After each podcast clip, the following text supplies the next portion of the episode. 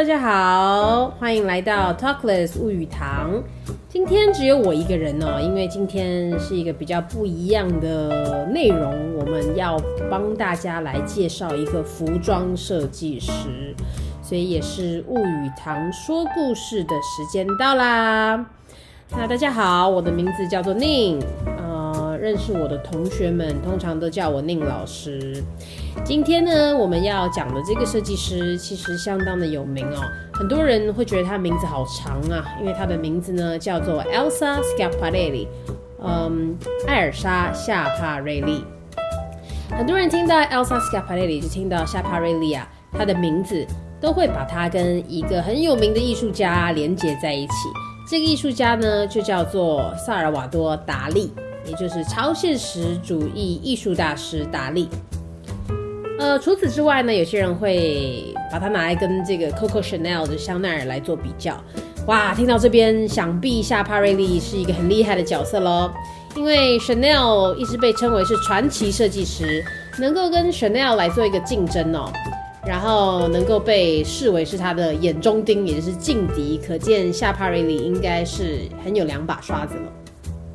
夏帕瑞利在一九五四年的时候，曾经出版自己的一个自传，叫做《Shocking Life》，翻译就叫做《震撼人生》。哇，敢用这个“震撼”这个字来形容自己的一生，可见他的人生故事一定非常有趣。我相信 “shocking” 就是“震撼”这个字，不仅是表现在他的人生故事，更是表现在他的服装设计当中。所以今天呢，来帮大家解析一下。然后呢，顺便来看一看这个夏帕瑞丽到底有多厉害，跟 Chanel 非常不一样啊！因为大家都知道 Chanel 他其实幼年时的经历还是比较坎坷的，比较刻苦的。但是夏帕瑞利呢，跟在孤儿院成长的香奈儿不一样，他倒是生在罗马的一个算是呃非常好的一个家庭当中。他的父亲呢是一个非常多才多艺的学者，他长期呢针对伊斯兰世界还有中世纪时期的文化在做研究，还曾经担任罗马大学的院长呢，可见是书香世家，对吧？不仅如此呢，他的这个其他兄弟呀、还有甚至呃叔叔啊等等，都是非常有名的。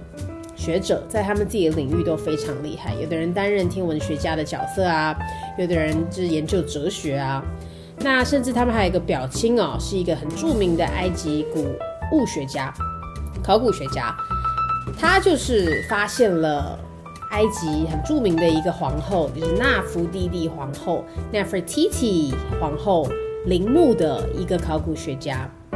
相当的惊人。那以后有机会的话，我们来聊一下 Nefertiti，就纳芙蒂蒂皇后的故事，也是非常传奇的一名人物。那我刚刚讲到这个夏帕瑞利的家人，光听他家人的经历，还有他们的专长，就知道，哇，他们整个世家都相当的学识渊博。那自然而然，在这样子的文化背景，还有童年的一个生活衣食无忧这样子的一个背景之下，夏帕瑞利啊，他自然就有更多的空间来发挥他的想象力。他对于古代文化还有一些古代宗教的知识都相当着迷。那这些文化的涵养，还有他奠基的一些知识，都为他日后的服装设计激发了更多的灵感。他之前甚至啊，还根据这个古希腊神话当中的。一个桥段跟一个情节，自己写了一本名叫做《这个阿瑞梭莎》的诗集。那他的写作内容就不如他的父亲母亲这么的学院派啦，都都说是 shocking life 了，对不对？所以他的写作方式也是比较大胆的。他写完了以后，这个作品反而就让他的父母，这个相当学识渊博却保守的父母感到非常震惊，所以就决定不行，我一定要好好教教这个女儿。于是呢，就把夏帕瑞利送到了瑞士的寄宿学校，希望能够让他不要再这么天马行空啊，然后不要这么狂野。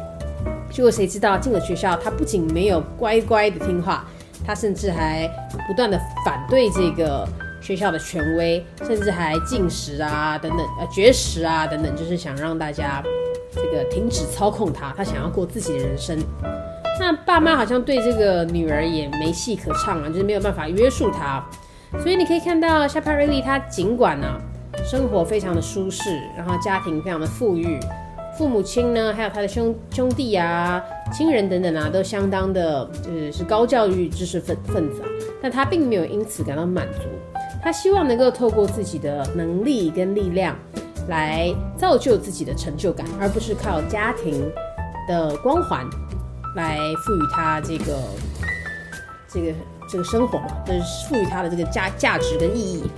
那他非常希望能够冒险，然后能够探索，所以呢，他就找尽各种方法，希望能够离开。那这个夏夏帕瑞利啊，他要怎么离开呢？他就逃啊逃，逃到了伦敦。那一开始，他的父母啊，很想要把他就是你知道做媒，很想让他找到一个好的另一半。我想这个很多人都有经验，对不对啊？爸爸妈妈是怎么帮女儿挑选另一半的呢？所以呢，他的这个爸爸妈妈很喜欢其中一个夏帕瑞莉的追求者，他其实是一个很有钱的俄罗斯人。那哇，口袋满满，这个皮夹非常的厚，所以他的父母就很喜欢他。但是夏帕瑞莉呢，他哪有这么听话？他虽然呢、嗯，遇到了一个这么富有的追求对象，但他却没有对那个人有好感，所以呢，他就找尽各种方式逃到伦敦，逃离这场由父母来做媒的婚姻。那后来呢，在伦敦，他就碰到了一个他未来的另一半，也就是他的夫婿。这个人的名字呢，就叫做德科勒。这个德科勒啊，是一个。花花公子，其实他还很会说话。那夏帕瑞莉这样子的女孩遇到这一个能言善道又很有富有创造力的德科勒，立刻呢就呃被他吸引住了。殊不知，这个德科勒在未来，夏帕瑞莉就会发现，他虽然很有魅力哦，但他其实是一个江湖骗子。夏帕瑞莉这个冲动的女孩，在他们第一次见面之后的第二天就跟他订婚了。可以说是闪电订婚，闪电结婚。那他们在伦敦举办了婚礼的时候，夏帕瑞丽其实才二三岁。那她的新婚丈夫呢，也是正值盛年，三十岁。后来发现这个德科勒是做什么的呢？能够吸引到夏帕瑞丽这样的女孩的关注，你应该非常好奇吧？其实德科勒呢，他号称是一个要怎么要怎么讲啊？通灵师吧，就是号称是自己跟灵学，就是或者是其他的世界是有连接的。听起来是不是就很像江湖骗子啊？那这个夏帕瑞莉呢，被爱情给蒙蔽了双眼呢。她当时其实是靠，嗯，父母给她的嫁妆，还有她爸妈给她的津贴来维持生活，同时还要养老公哦。那因为她丈夫是个江湖骗子嘛，所以后来就被起诉，觉得他是诈骗。那夏帕瑞莉呢，倒也就是为爱走天涯，跟着老公到处流浪。那到了一九一六年呢，他们就前往了美国。在美国呢，他们就坐船到了纽约，最后呢就住在了 Greenwich，就是 Greenwich Village，就是格林尼治村。他们住在那里之后呢，老公继续行骗哦，他就租了一个办公室，当做是他的心理咨询办公室。然后他咨询的方法呢，就是透过他的超自然能力，还有他的这个应该说是他的通灵感应，来这个帮大家解决问题。感觉好像又可以拍成一个不一样的电视以及，通灵师之类的。那他透过这个呢，就希望能够透过这个通灵感应，还有他新的专业跟新的办公室，来让他在纽约获得名声，甚至呢赚很多钱。那他的妻子呢，也是夏帕瑞莉，就在这个时候担任了他的助手。那个时候，他开始就是精心策划各式各样的自我推销啊，等等的，然后还真的帮他赢得了不少的名声跟赞誉哦。但是没那么简单吧？这明显的是诈骗的行为，就引起了当时 FBI 的关注了。那后来呢，他。FBI 发现他不仅是他的职业，身为通灵师是很值得可疑的，更觉得他应该是在战时的时候可能有窝藏这个呃反对分子，那可能就是不忠诚啊这样子的嫌疑。所以呢，可以看到夏帕瑞莉啊跟错人哇，现在还引起了这个 FBI 的关注。她老公甚至还乱说话，把夏帕瑞莉给拱出来，然后呢，在她的头上套了一些罪名哦。那当然，当局是没有相信她，因为觉得事情没这么简单。一九二零年的时候啊，夏帕瑞莉甚至是跟他生了一个女儿，这个女儿的绰号叫做 Gogo，非常可爱哈。那这个德科勒。跟他的婚姻还能撑多久呢？Gogo 其实才刚出生不久啊，德科勒就搬出去了，然后就留下夏帕瑞莉跟他们刚出生的女儿。那每次之后，夏帕瑞莉其实也心死了啦，就是 Gogo 只要跟妈妈问起德科勒，那夏帕瑞丽就说：“哦，你爸已经死了。”哎呦，听起来还是哎蛮悲惨的，果然是 shocking life。那 Gogo 呢，其实他照顾他这个孩子并不简单，因为。在当时呢，他是患患有小儿麻痹症。那那个时期，距今是一百年前呢，所以呢，对于当时的夏帕瑞瑞丽来说，是一个比较大的挑战。还好，夏帕瑞丽是一个富家千金。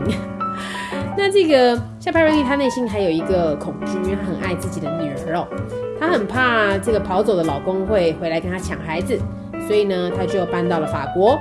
合法的把女儿的姓也改成了 Schiaparelli，就是跟着她姓哦。夏帕瑞莉到目前为止听起来人生可以说是相当的坎坷，可是呢还好身边是有好闺蜜，哎，就像我们这个节目就是的三个主持人一样，我也是跟我的闺蜜一起就是录制这个节目，然后每一次的呃生活当中啊有任何事情啊或者有工作上的挑战，我们都彼此支持。非常的幸福哦！我相信在听的各位同学们，你们应该人生当中也有几个像这样的闺蜜吧？夏帕瑞丽幸好当时啊，也是有一个像这样的好闺蜜。那这个闺蜜呢，甚至还把他介绍给这个许多，透过他啊，让他透过许多人的这个辗转介绍，让他认识了当时很多这个达达主义还有超现实主义的艺术家，包括了曼雷，还有杜尚啊等等的知名人物。那你可以看到，这个夏帕瑞利他当时名义上虽然已婚，但是实际上是有名无实，对不对？因为没有没有离婚嘛，哎，但是有名无实的婚姻并没有为她的社交生活带来阻挠，她甚至后来还就是交了别的男朋友啊等等，可惜恋情也没有维持太久哦。那她老公也继续在外面哎拈花惹草。夏帕瑞莉呢，最终呢，在一九二四年三月跟德科勒离婚。诶，很悬疑的是，一九二八年，也就是四年过后，德科勒就在墨西哥被别人谋杀了。但是真正的原因还有内情，到现在都还没有人知道。那夏帕瑞莉呢，在其他人的带领之下，他就离开纽约，前往法国。到了巴黎，他就立刻在巴黎最时髦的地区租了一套非常昂贵的公寓，雇了很多的仆人啊等等，建立他社交名媛的这个呃名声吧，应该这么说。你有没有想过，诶，到了巴黎就可以这么风光？为什么呢？别忘了，他可是富家千金啊。所以这个来自于意大利的这个文要怎么讲，很文文采飞扬哦，很有才华的这个家庭。再加上他们非常显赫的这个社会地位，都帮夏帕夏帕瑞莉在法国的生活，嗯，铺了一个非常安稳的道路。那他也直接的就进入了当时的高阶社交圈子，受到大家的欢迎哦。这个世界还是蛮残酷的，有先前的铺垫，这个夏帕瑞莉他到了法国的生活就变得更加顺遂了。那夏帕瑞莉呢，他也继续得到了母亲经济上面的支持。但是她不是一个普通的富家千金，她觉得我还是要独立啊，我不能再这样下去了。于是呢，她就开始帮她身边的朋友啊合作啊，然后希望可以透过他们，然后跟他们的这个往来，能够帮自己创造一番事业。他甚至还跟曼雷合作过，呃，但是可惜的是，并没有持续太久。后来呢，夏帕瑞莉遇到了一个很重要的设计师，设计师的名字就叫做 Paul Poiret。保罗·波列，保罗·波列呢，在当时是一个非常成功的设计师，他也是一个非常有生意头脑的设计师。保罗·波列当时呢是呃领先呢，就是头几个开始宣扬要解放女性身体，不要再穿束身马甲，要让女性自由的一个设计师，所以是相当著名的哦。有机会我们也可以说说保罗波列。那无论如何呢，透过保罗波列的影响，夏帕瑞丽呢非常喜欢他这种抛弃紧身束身衣，然后呢让女性可以自由自由活动的呃这个影响啊，然后也激发了他的灵感。一直到晚年，夏帕瑞莉都还是把保罗波列称为是一个导师，跟他最亲爱的朋友。夏帕瑞莉呢，他受到保罗波列的影响，对于时装相当的感到有兴趣。可是他并没有受过什么专业的培训啊。那他其实一开始就是做自己喜欢做的事情。他可能有了灵感，就把布料搭在身上，然后就把自己当做模特儿，这样子就是土法炼钢做起来的。那他也曾经试着。就是因为那个保罗波列他是一个立裁的大师嘛，所以夏帕瑞莉就曾经也试着模仿，试着想用立裁来做服装，诶，结果做出来也挺不错的，做出来的服装看起来也很自由、很潇洒，而且甚至还蛮好穿的，并不是那种徒有外表无法穿着的服装。那夏帕瑞莉的服装生涯就此展开了。夏帕瑞莉的服装有哪些特色呢？我们常常把他的风格跟超现实主义连接在一起，那实际上也跟他家庭的这个背景有关联。他是一个相当有才华跟相当有想象力、天马行空的设计师。他日后呢，甚至还跟达利共同创作了印有龙虾的龙虾连衣裙，甚至还有鞋子帽啊等等。在当时哦，都颠覆了时尚界的一个想象。要知道，从二零年代，也就是一九二零年代开始到三零年代，呃，世界的局势啊，可以说是有相当剧烈的一个转换。因为二零年代呢，被称为是咆哮的二零年代，是女性解放，然后经济蓬勃发展的年代。可是到了一九二九年，由美国开始，华尔街的经济崩盘，就把经济大萧条、金融危机的这个氛围吹向了全世界。大部分的设计师呢，他们都倾向优雅保守的设计方法，但是夏帕瑞利呢，他跟别人不一样啊，他反而就是有勇气去冲撞现实的设计师。那 Paul Poiret 呢，也曾经，嗯，就是为夏帕瑞利的风格。感到非常惊艳，这对于夏帕瑞丽来说也是一个非常大的鼓励吧。一九二七年，夏帕瑞丽就成立了自己的服装品牌，栽进了时尚圈。那他本来就是社交名媛啦，他的名声瞬间就传遍了整个产业。他的设计当中还有强调肩膀的轮廓。呃，窄窄的腰线，长长的长长的这个廓形啊，再加上肩膀的轮廓，甚至有人把它称为是八零年代 power suit 的灵感来源。Elsa Schiaparelli 他做的服装哦，不仅是有很独特的剪裁，那因为他本身是一个非常敏锐的人，他会把当时的时事啊跟流行结合在一起。相较于其他的服装设计师，他不仅是有创意而已啊，他的视觉也。其他人来的更加敏锐，对于趋势掌握得非常好。那他脑袋也动得非常快，他也很喜欢挑战各式各样的材质。他把很多当时非主流的工艺呀、还有这个人造纤维，当时人造纤维可是非常新的哦，才刚刚开始发展而已。因为很多人认为人造纤维是比较便宜的嘛，可是呢，他就把这些新的东西都放到自己的服装当中。他甚至还把拉链这样子的新发明给发扬光大，放到了高定的服装里面。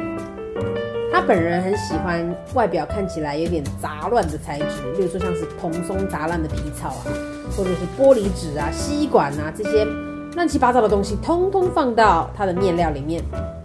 那夏帕瑞莉在三零年代更发明了一种就是玻璃纤维哦，那。这个纤维织成的面料非常的脆弱，所以他就开始混纺，然后后来呢，就是开始混纺出不一样的效果。所以这边可以看到他的这个实验性的精神，非常具有这个研究者的精神啊，也出现在了他的服装设计当中。因为他个人特性的关系，所以他对超现实主义非常的热爱。他曾经说过，一件服装是没有生命的，除非它被人穿着。但是它在被人穿着的瞬间，人的个性就可以赋予它新的意义。这个人呢，可能荣耀这套服装，但也有可能毁了它，也有可能把服装写成一首赞颂美丽的诗歌。哇，非常诗情画意的一个描述啊！那可见呢，他的服装不只是关注在自己的设计本身，他也很在意穿着者跟服装之间的一个互动。从这里啊，不难看出，夏帕瑞里他不只是设计服装而已，他设计的服装啊，不仅前卫，同时也实穿。难怪 Chanel 啊会这个口袋讽刺说，说呃说 Schiaparelli 是一个嗯艺术家，然后是一个恰巧做了服装的艺术家。听起来是不是很酸呢？可见他们两个之间的关系哦，相当戏剧性的人生，对吧？那这个 Scapelli 在发表自己的服装之后，都让人刮目相看了。无论是运动服装、裙裤，或者是晚礼服的单品，或者是这个 jumpsuit，呃，都在当时颠覆了很多服装设计师的想象。他甚至呢，还开发了这个呃香水啊等等的副产品，在当时可以说是相当有影响力。他还跟我们刚刚讲到的很多艺术好友们啊，例如说像达利呀、啊，然后还有这个女演员嘉宝啊，然后呢，组成了他们自己小小的一个帮派。夏帕瑞丽跟达利的合作，尤其是非常有名，做了很多前卫的作品。我们刚刚讲过的龙虾连衣裙、鞋子帽，甚至是撕裂装，看起来好像被撕得破破烂烂的晚礼服啊，等等。他甚至在一九三四年登上了《Time》杂志的封面，被称为是时装设计师跟女商人。在这个时候呢，夏帕瑞利可以说是真正的解放了自己啊！他一直向往的自由还有独立，终于在他与服装产业做结合的这个时候啊，达成了这个目标。呃，可惜呀，三九年，这个是真的是一个非常动荡的时代啊。三九年，法国向德国宣战，整体时装产业还有整个世界的氛围都变得相当的阴暗。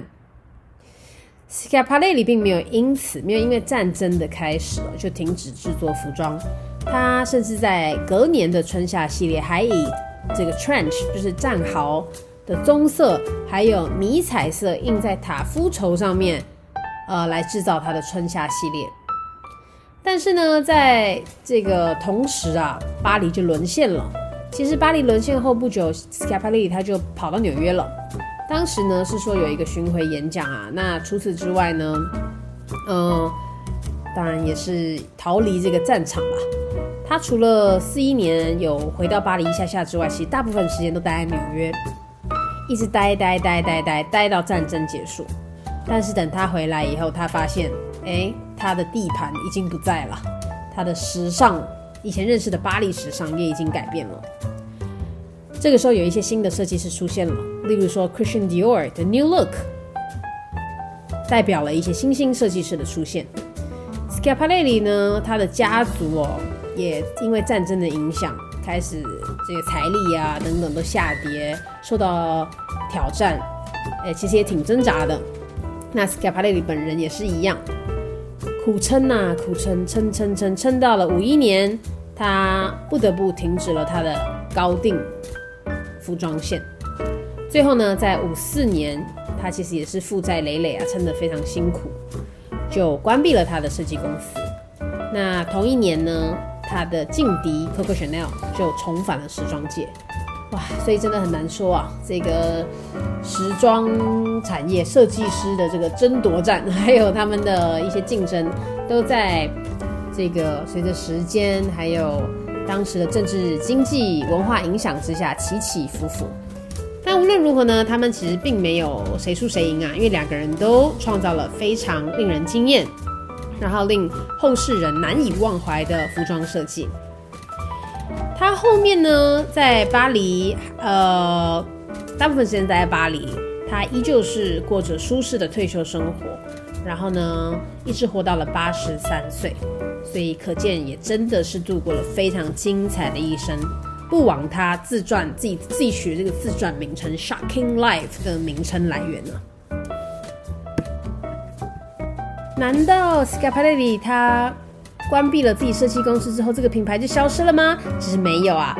现在呢，这个品牌又回来了，而且开始在新的创意总监的领导之下，吸引了很多大家的注意力，也是我现在非常爱 follow 的一个品牌。